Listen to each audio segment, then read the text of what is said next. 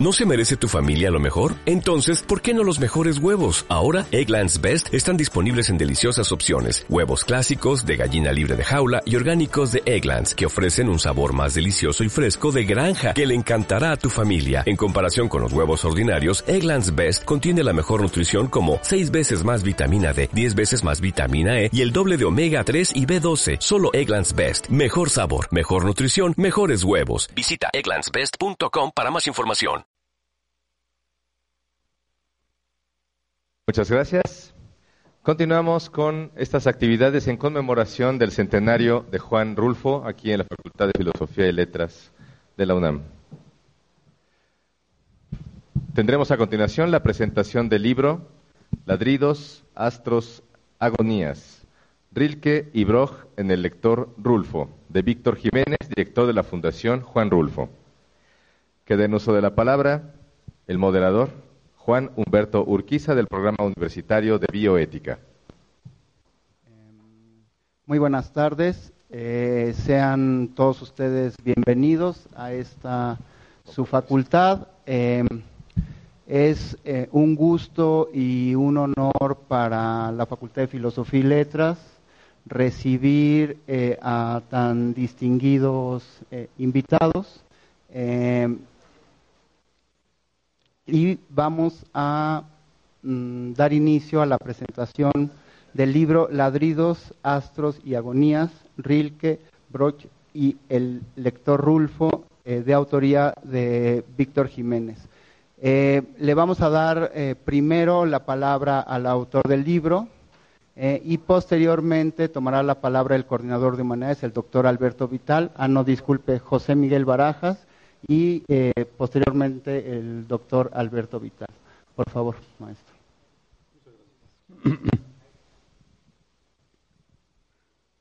Esto que voy a leer es breve, bueno, relativamente. Se llama Para leer al lector Juan Rulfo. Que las biografías de Juan Rulfo comiencen en la comarca en que nació es lógico. Pero quizá la influencia inconsciente a estas alturas de Hippolyte Taine haya generado la creencia generalizada de que esta región tendría un peso fundamental en su formación como escritor.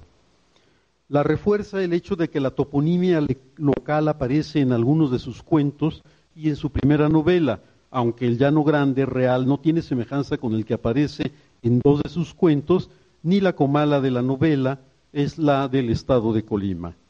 Lo mismo puede decirse de la lubina de Rulfo y la de Oaxaca, que solo alguien como los profesores de que Rulfo se mofaba visitan creyendo que hacen investigación literaria. En fin, el positivismo sigue inspirando una parte de la crítica como la de origen periodístico. Este matiz importa, ya que otros estudiosos no confunden geografía con literatura. Pero igualmente existe la herencia del psicoanálisis. La infancia nos determina en muchos aspectos, pero no necesariamente nuestra capacidad para convertirnos en buenos matemáticos o cirujanos. Y aunque esto sea evidente, no lo aceptamos en el caso de un escritor. De hecho, se ha convertido en una referencia obligada referirse a la muerte del padre de Rulfo y pocos años después la de su madre como sucesos determinantes para su literatura. Y lo son. Sin embargo, aunque Rulfo mencionó sus lecturas en los años que vinieron poco después, no todos están dispuestos a otorgar a éstas el papel crucial que tuvieron en él. No se repara tampoco en el hecho de que los hermanos de Rulfo no fueron escritores y que solo Rulfo fuese, de ellos, un lector temprano. Fui testigo, por lo demás, de la forma en que Rulfo se transformaba al hablar de libros. La experiencia de la lectura no puede minimizarse en el caso de un escritor de verdad. En fin, lo que vengo a decir aquí es que las cosas solo podrán cambiar cuando la mayoría de los investigadores asuman que, sus, que sin leer al menos una parte de lo que Rulfo leyó, sabremos muy poco de él como escritor. Alberto Vital, único biógrafo de Juan Rulfo digno de ese título, en Noticias sobre Juan Rulfo, la biografía, cuya segunda edición se acaba de presentar en la primera jornada de esta conmemoración, hace importantes aportaciones al respecto, además de ser quien primero exploró la lectura hecha por Rulfo de Rainer María Rilke. Sarina Martínez lo hizo también en 2006 con Knut Hamsun, autor mencionado insistentemente por Rulfo como uno de los primeros que leyó en San Gabriel, y un servidor se acercó a los poetas negros que Rulfo conocía y quizá tradujo. José Miguel Barajas retomó hace poco, en 2015, el tema de Rilke en Rulfo, al que también se ha sumado Adrián Rodríguez. Finalmente, he podido agregar algo sobre la presencia de ciertos temas de Rilke y Hermann Broch en El Llano en Llamas y Pedro Páramo justamente en el libro que hoy presentamos. Rulfo se refirió en no pocas ocasiones a los escritores que había leído.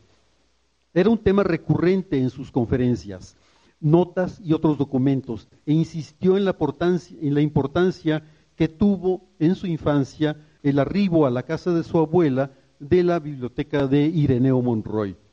Su caso es muy semejante al de Paul Auster, quien vio desplegarse en su casa familiar a los 10 años la biblioteca de un tío suyo que se había ido a Italia. Rulfo, en un texto hasta ahora inédito y que viene en el libro que hoy presentamos, gracias a la generosidad de la señora Clara Aparicio de Rulfo, se refiere de nuevo al día en que llegó la biblioteca a la casa de su abuela. Pero todo el manuscrito es una disertación sobre sus experiencias como lector que compara con la de viajar a lugares inalcanzables entonces para él. Por su enorme valor, además de su relativa brevedad, me permito leerlo completo aquí. Dice Rulfo, hay libros que envejecen de repente. Fíjese, el otro día quise volver a leer La leyenda de Gösta Berling de Selma Lagerlof que me había dejado una impresión fabulosa cuando lo leí por primera vez. Con trabajos llegué a la página 20, luego de convencerme que estaba leyendo algo enmohecido. Hasta sentí que las hojas se quebraban de tan viejas. Eso me dolió porque era de mis libros preferidos y lo había conservado empastado y todo entre aquellos que guardo para releer algún día. Eso me ha ocurrido ya con otros autores, como con Anatole France y otros más. Lo que hago entonces es deshacerme de ellos regalándolos, porque los considero un estorbo.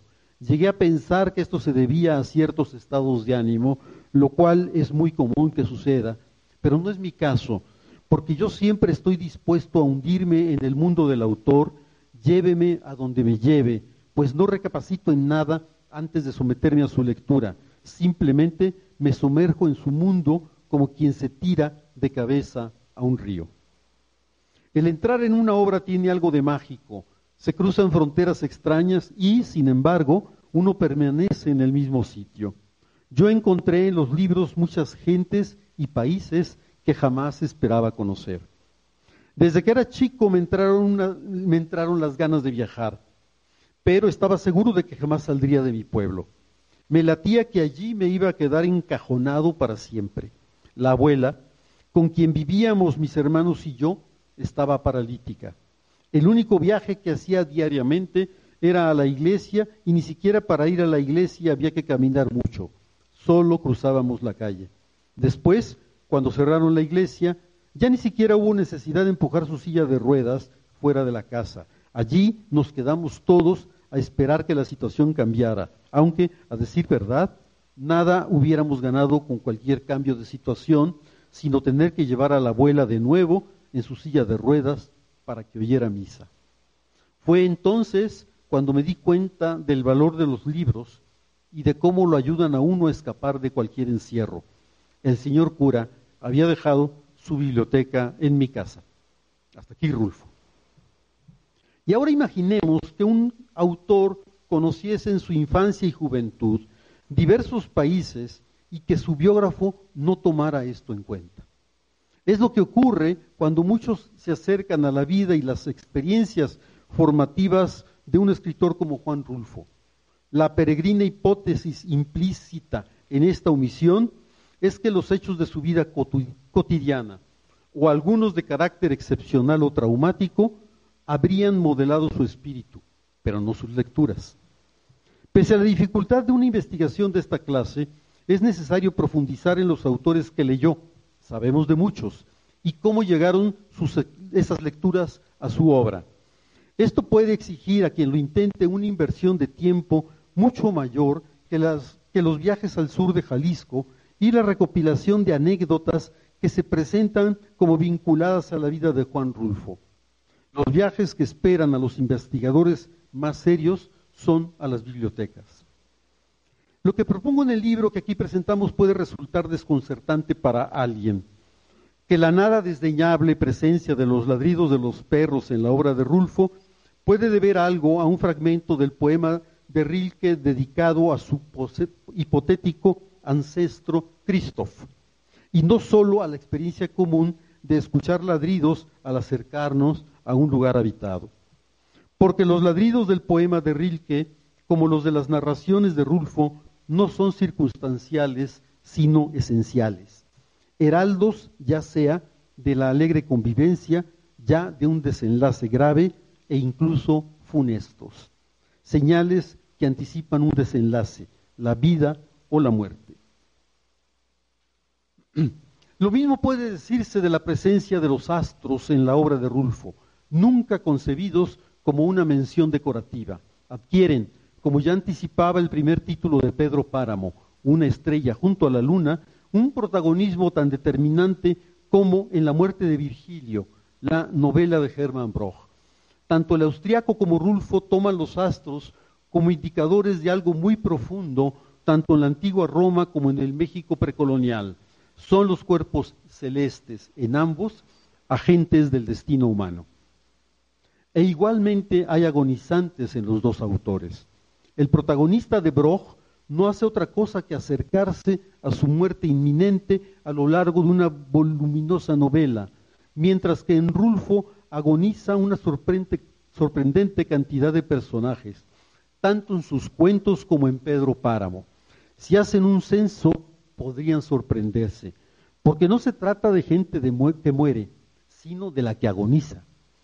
Como la del Virgilio de Broch, las agonías de no pocos personajes de Pedro Páramo se extienden a lo largo de buena parte de las páginas de cada obra. Las circunstancias son semejantes en forma notable, como la coerción del recuerdo y los personajes evanescentes o fantasmales que conducen a los protagonistas a su extinción. Incluso las conversiones del Virgilio de Broch y Pedro al estado pétreo en su momento final son casi equivalentes. Pero, como decía arriba, no se trata de temas, sino de tratamientos literarios. Concluyo invitándolos a leer la novela de Hermann Broch y leer después, releer después a Rulfo. Quizá encuentren, como yo, que lo raro es que obras tan diferentes tengan tanto en común.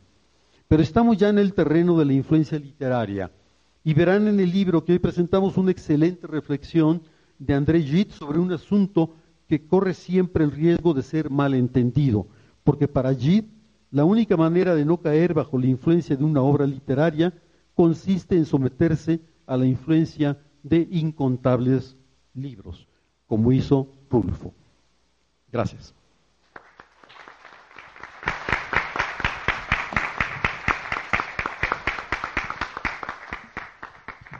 Muchísimas gracias, eh, maestro Víctor Jiménez. Eh, dice nuestro autor eh, en la siguiente reflexión, todas las lecturas de un escritor podrían dejar una huella en él sin arrojar, empero, un rastro claramente perceptible cuando nos acercamos a su obra. A continuación, tomará la palabra el maestro José Manuel Miguel Barajas.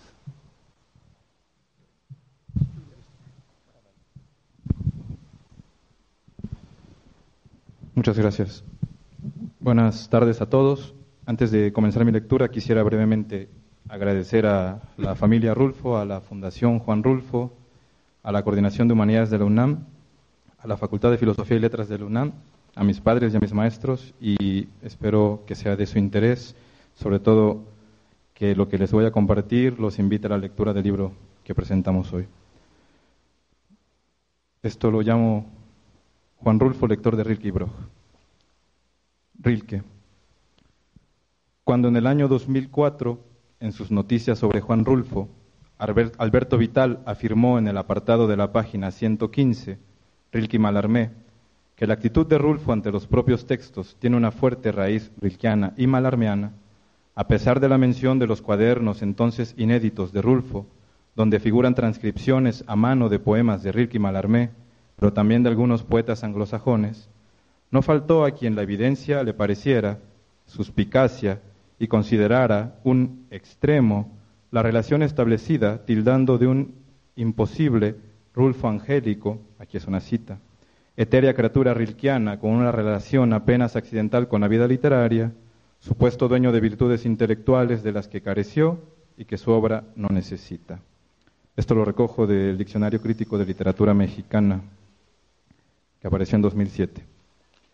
De este modo, ciertos sectores de la crítica literaria hallaron más fácil ignorar las novedades que brindaba la biografía de Vital y prefirieron recurrir al cómodo refugio de la determinante, cita, influencia apocal de Faulkner y al venturoso accidente de haber conocido y leído a la chilena María Luisa Bombal. Sin embargo, dos años más tarde, en 2006, apareció el tríptico para Juan Rulfo, cuyo primer apartado, Poesía, abundó en la relación establecida entre Rulfo y Rilke, en aproximadamente 200 páginas, Dietrich Rahl, Guadalupe Domínguez, Susi Rodríguez y Alberto Vital presentaron a profundidad la relación establecida entre Raine María Rilke y Juan Rulfo a partir de las elegías de Duino que el autor de Pedro Páramo versionó y que en el tríptico aparecen completas y comentadas de manera exhaustiva. Alberto Vital, por su parte, publicó en 2012 su libro Rilke Rulfo y hace dos años, en 2015, Aparecieron en edición bilingüe y en un solo volumen las herejías de Duino de Reine María Rilke en versión de Juan Rulfo.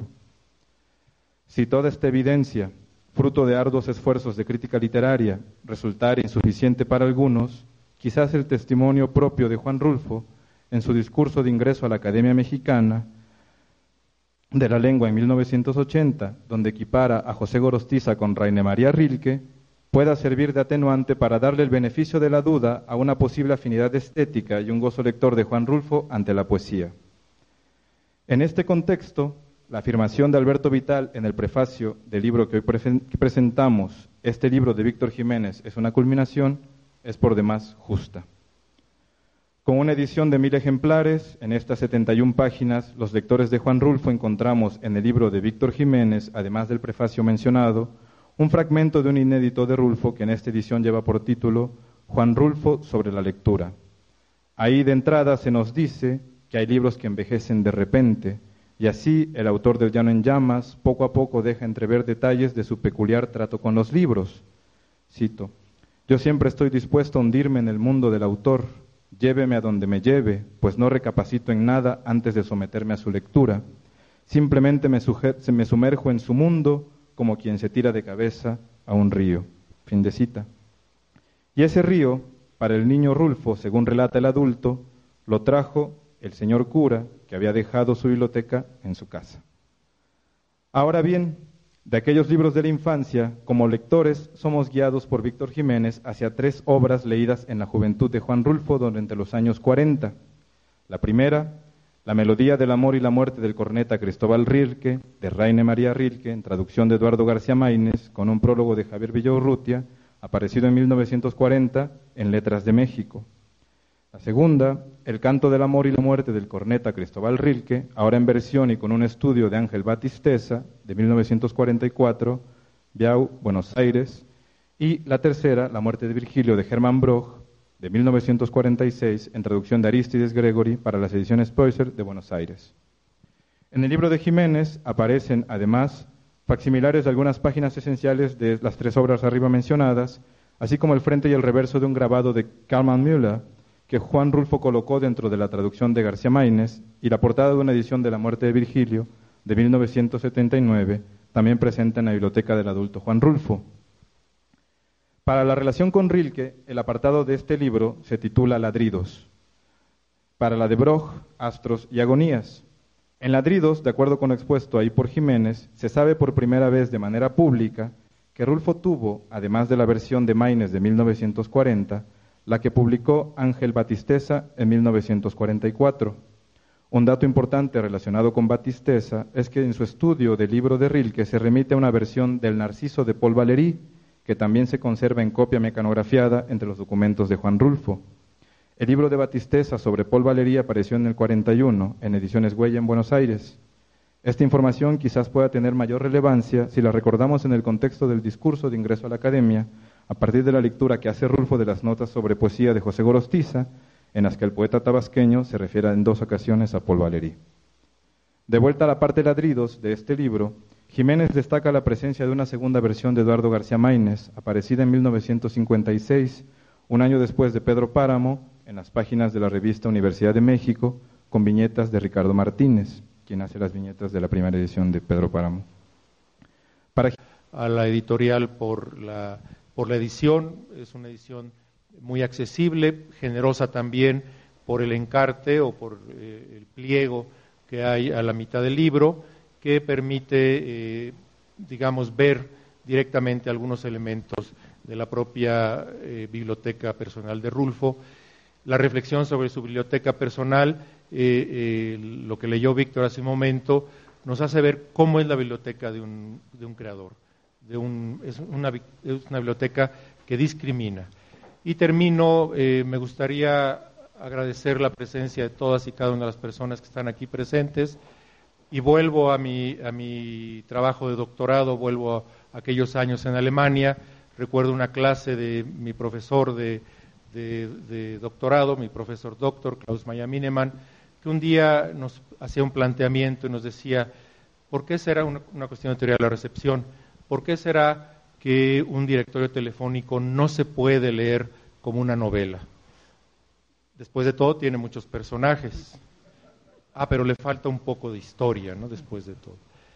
Bueno, si empezara a mencionar a todas las personas que están aquí presentes, eh, terminaría con muchísimos personajes que están aquí presentes, muchas personas entrañables y queridas, pero ya no tendría más argumentos. Muchísimas gracias.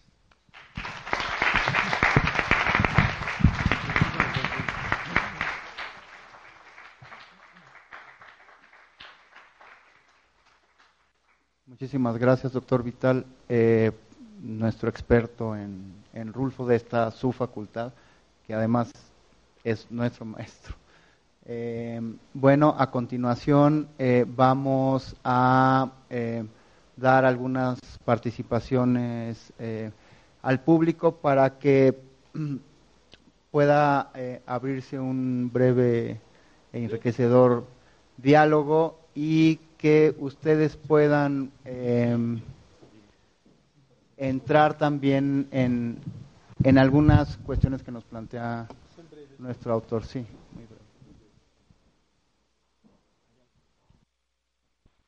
Sí, una pregunta para el arquitecto Víctor Jiménez. Eh, ¿Por qué elegir a estos dos autores dentro de la gran biblioteca que tiene Juan Rulfo? Pues porque hay que empezar por alguno y no nos va a alcanzar la vida, ni aunque yo tuviera 15 años. Pero el caso de Rilke creo que queda muy claro porque ya el propio Alberto fue el que abrió el camino, pero después se han sumado este, José Miguel, Adrián, quien está aquí. Pero en su momento también Jorge Cepeda habló de que muy temprano después de la aparición de Pedro Páramo, tanto Carlos Fuentes como Rosario Castellanos vincularon a Rulfo con Rilke. Serían los primeros que dijeron, cuidado, ahí está Rilke. Entonces, este, no había mucho que innovar allí y eso es un gran alivio.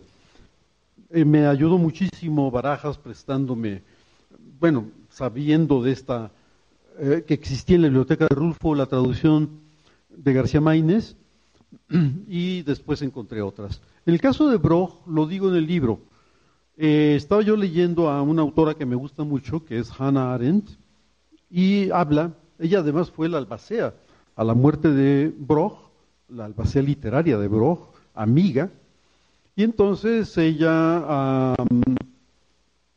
tiene un ensayo no muy largo donde analiza dos obras de un tríptico de Broch, pero sobre todo se extiende sobre la muerte de Virgilio. En las primeras líneas dice ella que es una novela que quiere ser leída como un poema. Y eso fue lo que me hizo pensar, no dice más, Dijo, ya si es una novela que pide ser leída como un poema, podría tener algo que ver con Rulfo. Entonces fui a la librería y compré el libraco este, de Alianza, que es muy grueso, y me lo leí. Después me fijé y pregunté y supe que había una edición de, de la muerte de Virgilio, y ya en ese momento sabía la historia de las ediciones, etcétera. Era la primera al español, muy temprana, porque la edición en alemán apareció en el 45, igual que la traducción al inglés, había pasado muy poco tiempo. Y Rulfo la tenía, de la editorial argentina Peuser, que solo editó ese libro y quebró. Entonces, eh, estaba allí afortunadamente y lo tuve sin abrirlo un tiempo y empecé a escribir. Cuando finalmente lo abrí para no violentar, porque era un libro viejo, todo esto, me voy para atrás cuando veo que está lleno de marcas eh, de las cuatro secciones que tiene en la primera parte. Y ahí, el resto creo que se, se cuenta solo, ¿no?